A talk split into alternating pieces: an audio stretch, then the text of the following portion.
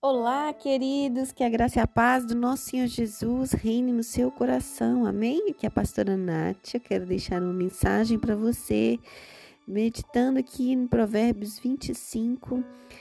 Esse vai dizer um pouco sobre o homem que gosta de honras, né?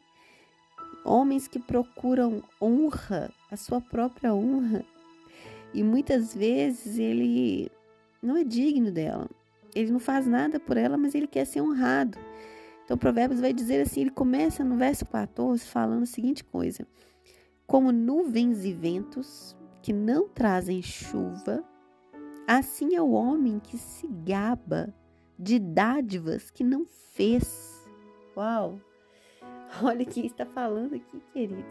Homens que fingem fazer algo e não fazem, eles comparam aquelas nuvens, sabe? Quando a gente olha para o céu assim e fala: Meu Deus, vai chover, que ventania é essa? Nossa, tô achando que vai cair um pedaço e aí de repente ela circula, circula e não chove nada. É isso que Deus aqui está comparando aquele homem que faz só barulho, aquele homem que faz com que vai acontecer, mas no fundo, no fundo não acontece. E pior, faz barulho, faz barulho de trovão, de relâmpago e faz aquela ventania, aquele assovio danado de que vai fazer, não é? Que vai acontecer. E então não faz nada. Mas ele se gaba, ele se vangloria. Esse homem não tem sabedoria. Para o Senhor, esse homem não é reconhecido. E ele nos compara isso com nuvens e ventos que não trazem a chuva, que não produz, que não entrega.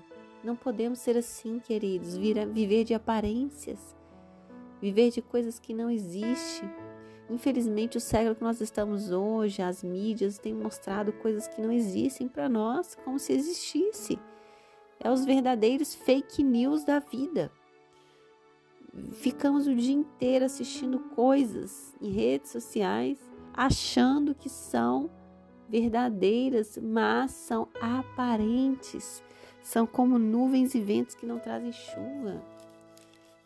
São coisas extremamente editadas que mostram apenas aquilo que queremos ver, que mostra apenas aquilo que eles querem se gabar, mas no final das contas não tem nada de proveitoso. E o verso 27 ele diz assim: procurar a própria honra não é honra. Você precisa ser honrado pelos seus frutos. Não adianta você querer correr atrás dela, não adianta você querer que as pessoas venham te honrar. Sabe? Isso não é honra. Honra é você ser surpreendido pelos seus frutos, pelo que você faz, pelo que você tem feito. É, são os seus feitos que têm que aparecer, não você. Eles têm que dizer o seu trabalho, não você.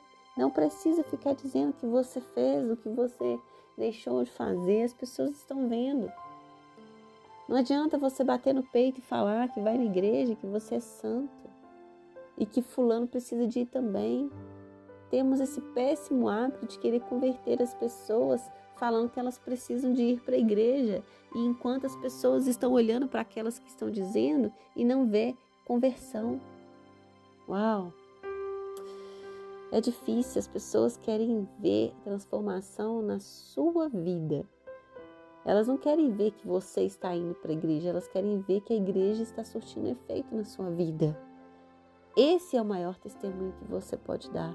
Esse é o maior evangelho que você pode pregar a transformação de Cristo na sua vida e não aquilo que você deseja, que você fala. Temos esse péssimo hábito de estar numa igreja, por exemplo, numa pregação, ou assistindo, ou ouvindo e falar assim: opa, Fulano tinha que estar tá aqui. Não, é a gente mesmo que tinha que estar tá aqui, porque nós que vamos levar aquela mensagem, nós que vamos levar o impacto daquela mensagem na nossa vida através da nossa transformação e dos nossos frutos. Então, queira apresentar frutos, queridos, e não só aquilo que você está fazendo. Não só aquilo que você espera que aconteça. Às vezes queremos mostrar frutos que ainda não apareceram, que ainda não está na época de dar. Mas queremos mostrar. Não é verdade? Um outro verso que eu gostaria de falar com vocês aqui é o verso 21, que diz assim: Se o que te aborrece tiver fome, dá-lhe pão para comer. Se tiver sede, dá-lhe água para beber, porque assim amontoarás brasas vivas sobre a sua cabeça e o Senhor te retribuirá. Glória a Deus, aleluia. Não pague o mal com o mal, pague o mal com o bem. Então, se aquele que te perturba, se aquele que te irrita, te aborrece, te pedir algo, te pedir ajuda, ajude. Dê a ele o que beber, dê a ele o que comer, dê a ele uma palavra, dê a ele um abraço, porque quem vai te recompensar não é ele. Às vezes queremos fazer algo para alguém por algo em troca, porque aquela pessoa é boa com a gente, porque aquela pessoa é legal com a gente. Então nós ajudamos, mas não, o Senhor está dizendo: se aquele que não te dá nada, aquele que pelo contrário te aborrece, é aquele que você tem que ajudar, porque aí sim o Senhor verá fruto no seu coração, verá bondade no seu coração, e é Ele que vai te recompensar, amontoando brasas vivas sobre a sua cabeça. Glória a Deus! É só o Senhor que pode te recompensar, te retribuir tudo o que você está fazendo. Não queira fazer por recompensa, não queira fazer porque as pessoas vão te honrar, não queira fazer porque as pessoas vão ver que você está fazendo. Faça porque você tem Cristo dentro de você e é Ele que precisa ver. Amém? Em nome de Jesus. Pai querido, obrigada. Ai, Deus, como o seu amor me constrange, como a sua palavra me constrange. E o meu desejo é que nos torne pessoas melhores, Pai, cidadãos melhores, pessoas melhores. Em nome de Jesus, Deus, transforma o nosso coração. Possamos ser menos vaidosos, Senhor. Em nome de Jesus mais humildes, mais simples, Deus. Servir, Deus, sem olhar a quem. Em nome de Jesus, nos ensina, Deus. Amém, queridos? Que Deus te abençoe